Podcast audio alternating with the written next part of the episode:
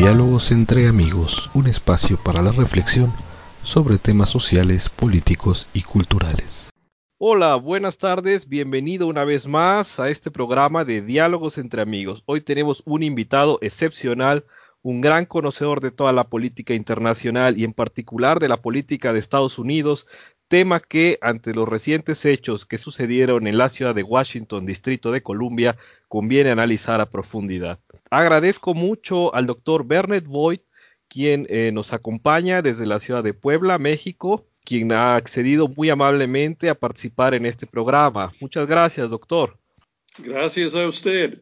Voy a hacer rápidamente una presentación del doctor Boyd y digo rápidamente porque el doctor Boyd tiene un currículum tan extenso que nos podríamos llevar todo el programa y no acabamos de, nombrar todos los premios y todos los reconocimientos y todo el, el currículo del doctor. Doctor Boyd nació en Alemania, es doctor en jurisprudencia por la Universidad de Indiana, Estados Unidos y vivió en varias décadas en la ciudad de Chicago, trabajando como abogado para una de las firmas más importantes de abogados en los Estados Unidos y teniendo como clientes a empresas tan importantes como Chrysler, Bank of America o Teles Meridian.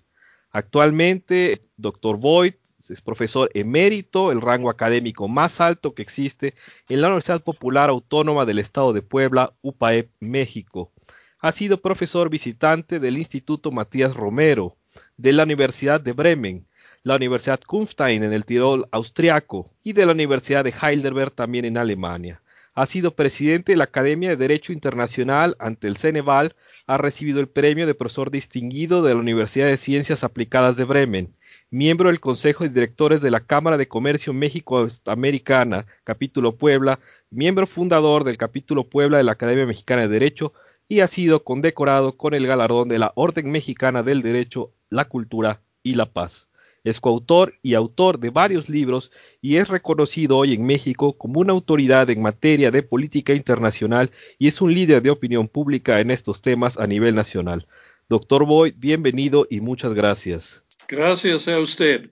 Pues, pues empezamos con este tema que, a todos nos ocupa. El día de ayer en la ciudad de Washington, manifestantes eh, pro-Trump irrumpieron en la sesión del Congreso de Estados Unidos, tomaron por asalto las instalaciones del Capitolio y se ha desatado todo un verdadero caos en los Estados Unidos con impacto y trascendencia en todo el mundo.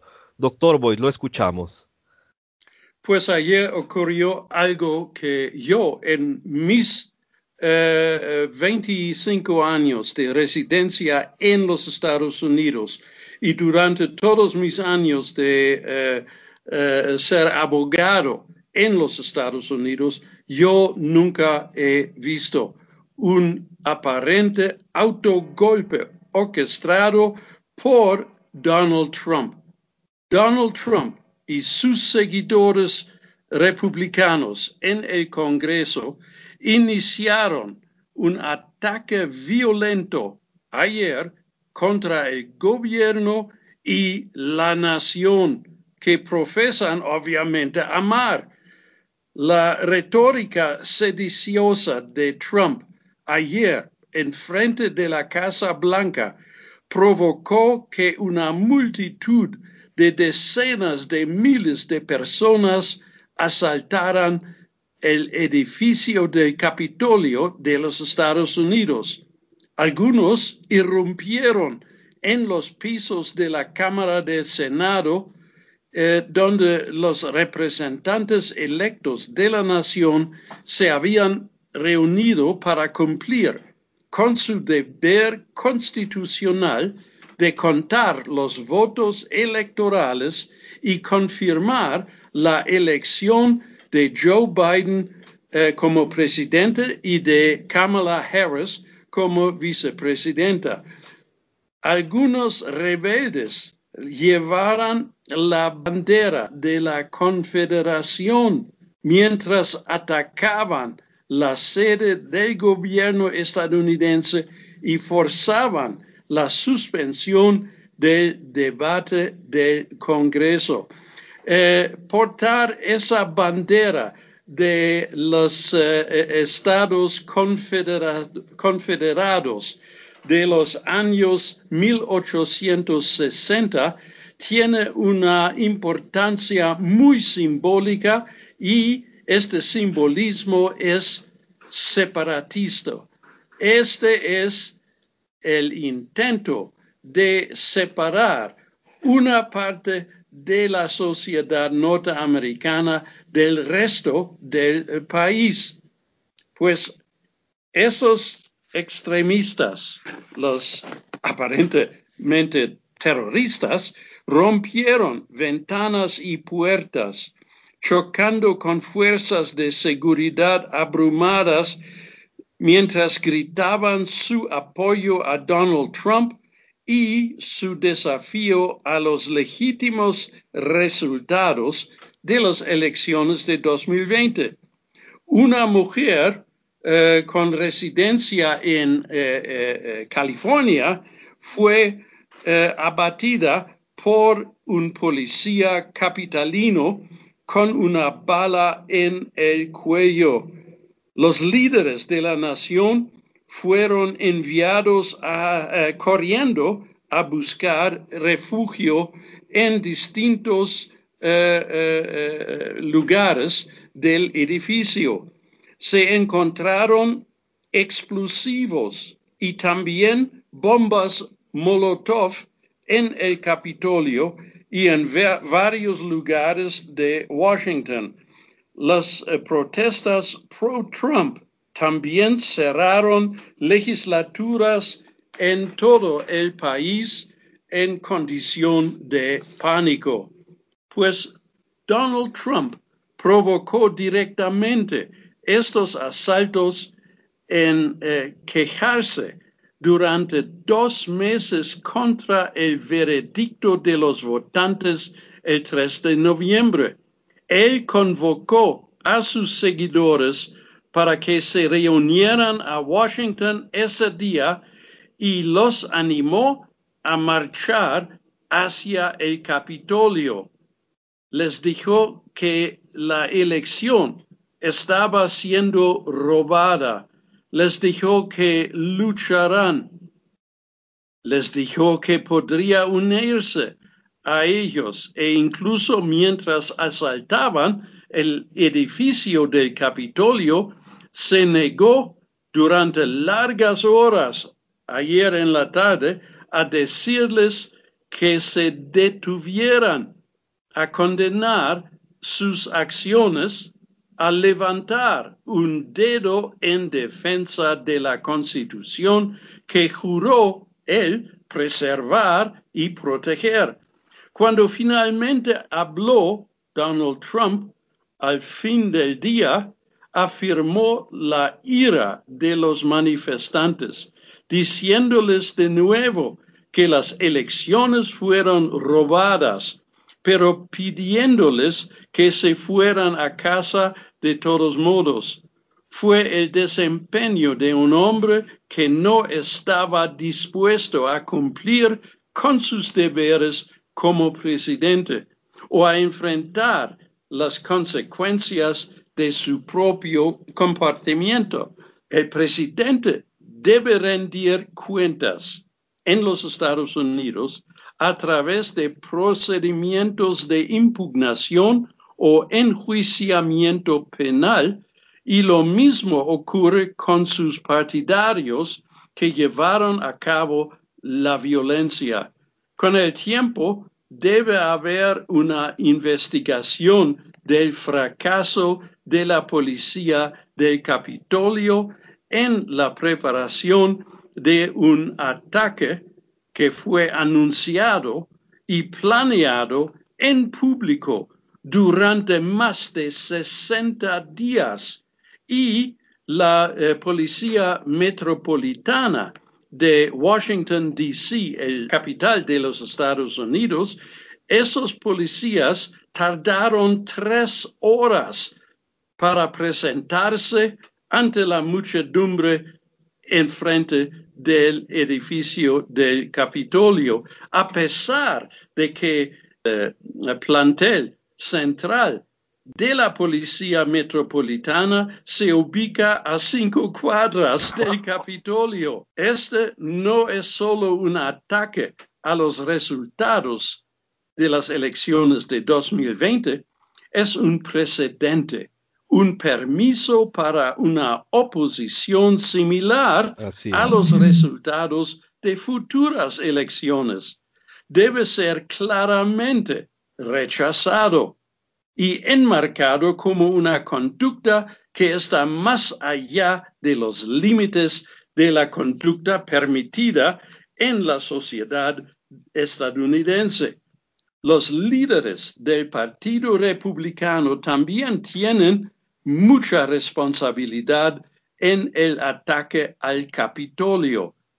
Muchos en el Partido Republicano han eh, participado en la vigorosa dispersión de mentiras sobre las elecciones.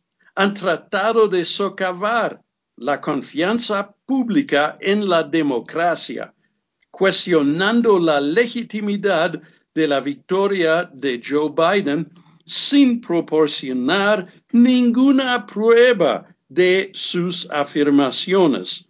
Sus declaraciones llevaron a algunos de los que confían en ellos a concluir que la violencia era necesaria. Pocos han sido tan explícitos como Rudy Giuliani, el ex alcalde de la ciudad de Nueva York hace 20 años y ahora el abogado personal del presidente Trump, quien el miércoles pasado sugirió lo siguiente, tengamos un juicio por combate, pero incluso mientras los extremistas se agolpaban en el Capitolio, golpeando las barreras de eh, seguridad, los republicanos del Senado estaban atacando la democracia desde el interior. El senador Ted Cruz, eh, un republicano de Texas de origen eh, cubano, invocó la comisión de 1877 que resolvió la disputada elección presidencial de 1876 como modelo, como precedente para lo que describió como una solución a las dudas razonables sobre las elecciones de 2020. En otras palabras, él quiso sustituir la voluntad del electorado de eh, los Estados Unidos por el Senado de los Estados Unidos, no hay ninguna base objetiva para tales dudas sobre la votación de 2020, pero la elección de la analogía de Cruz es históricamente significativa. En las elecciones de 1876, los demócratas utilizaron la violencia política generalizada para impedir que los negros votaran y luego exigieron el fin de la reconstrucción como el precio de la supervivencia de una república comprometida.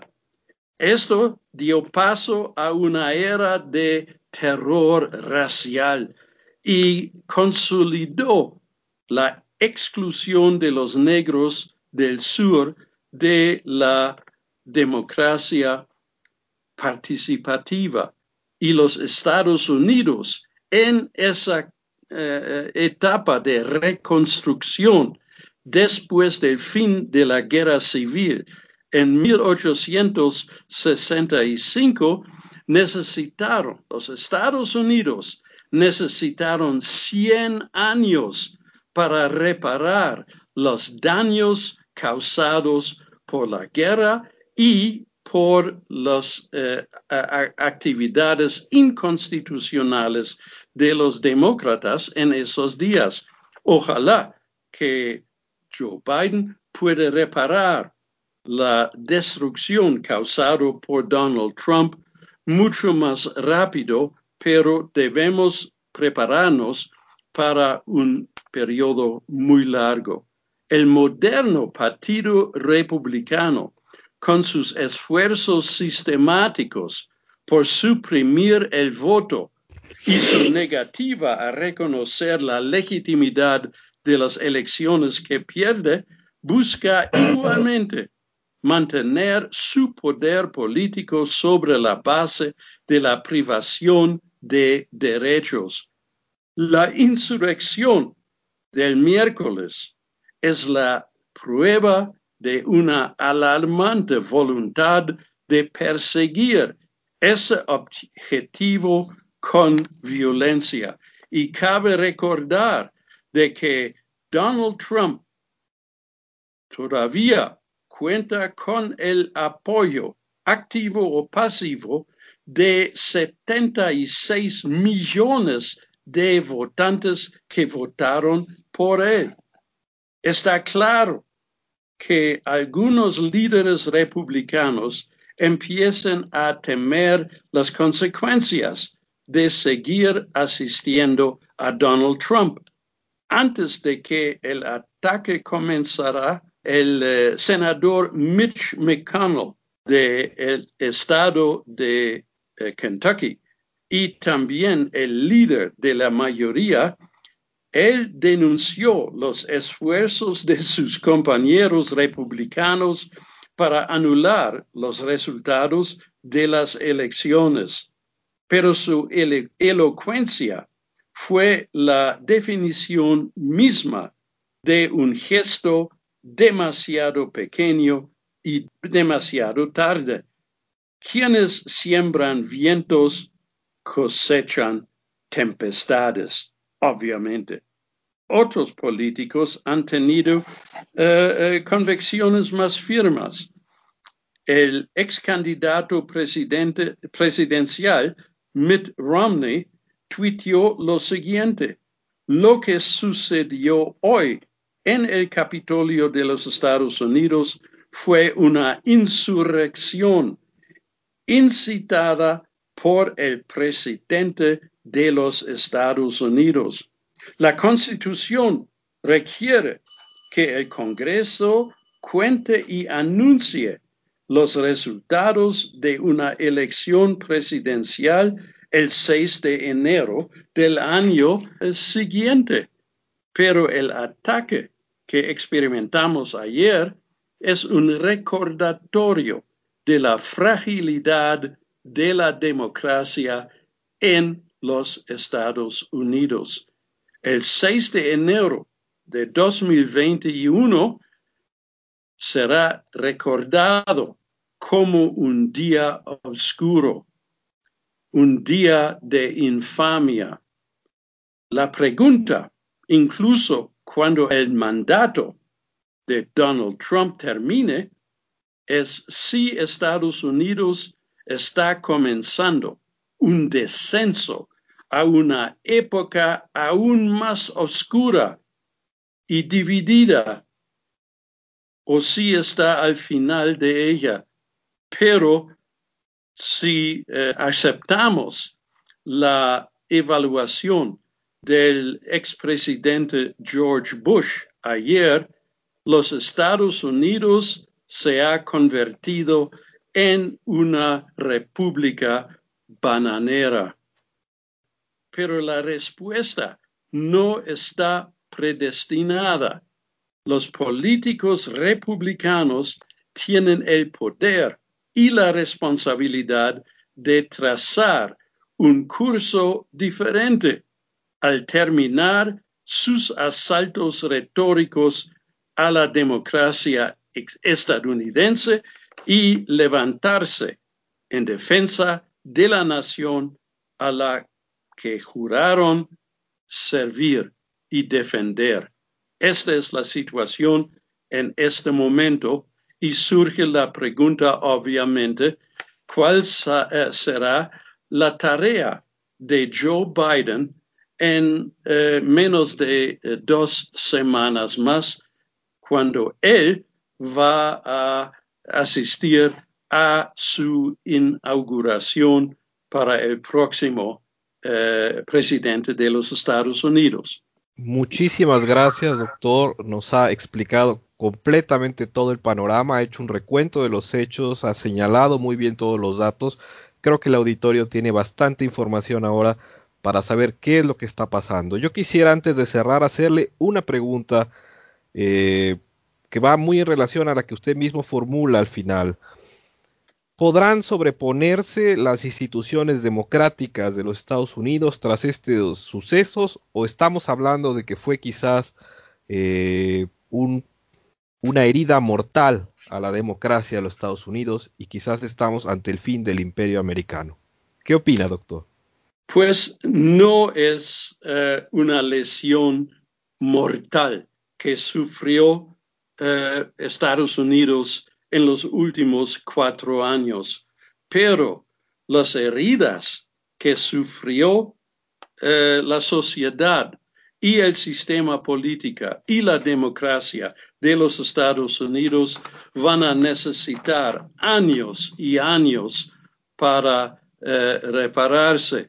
Tenemos, eh, por, ejemplo, la tarea de Biden de resolver la enorme polarización eh, de la sociedad estadounidense. Este fue algo muy peligroso creado por Donald Trump.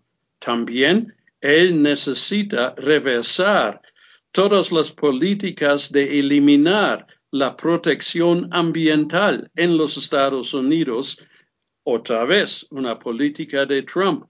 También eh, eh, necesitamos eh, la reparación de los daños causados a la cobertura médica, la póliza de seguros médicos que tiene todo, toda la sociedad de los Estados Unidos. También necesitamos urgentemente un paquete de ayuda a todos los 20 millones de desempleados en los Estados Unidos y obviamente eh, las vacunas debemos acelerar contra eh, eh, COVID-19 y también obviamente la reconstitución de la economía sería algo muy, muy, muy urgente.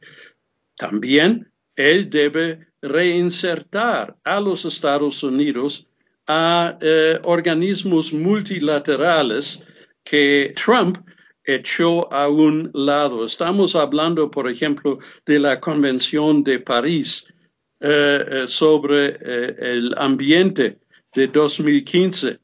ellos necesitan reintegrarse en esa convención. También en la Organización Mundial de Salud, también en UNICEF, también eh, en el eh, Tratado Multilateral de Desarme eh, Nuclear con el país de Irán. Pero hablamos también de la normalización de relaciones bilaterales y especialmente con México.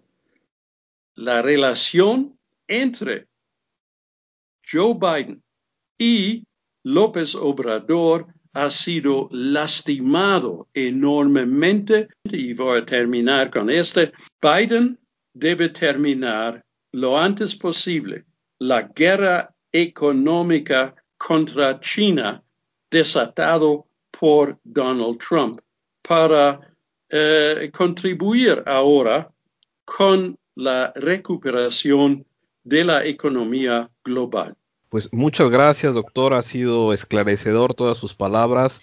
Nos, eh, nos espera un año difícil y una década difícil en este nuevo siglo y esperemos que, bueno, las cosas mejoren, pero el tejido social, tanto en Estados Unidos como en México, está severamente dañado y la cuestión de la pandemia ha venido a agudizar también muchas eh, polarizaciones y muchas cuestiones que no estaban tratadas o no estaban detalladas y que terminaron de agudizarse. Así que nos esperan tiempos, tiempos muy difíciles para todo el mundo y para la relación México-Estados Unidos. Muchas gracias. Sí, esta es la triste realidad. Usted tiene toda la razón del mundo. Muchas gracias, doctor. Le agradezco mucho su tiempo y agradezco al auditorio que nos escucha y que siga atento a nuestras redes sociales, Instagram, arroba diálogos entre A, Twitter, el mismo usuario, arroba diálogos entre A, tanto Twitter como Instagram es el mismo usuario, repito, arroba diálogos entre A, y en Facebook, en lugar de el arroba es diagonal, facebook.com diagonal diálogos entre A. Por favor, por favor, compártanos en sus eh, contactos, con sus conocidos, con sus amigos. Muchas gracias.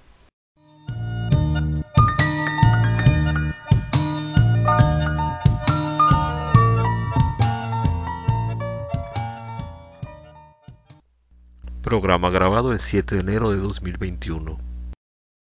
Opiniones son responsabilidad únicamente de quien las expresa. La música de inicio y fin es Electro Tango de Joseph McDade.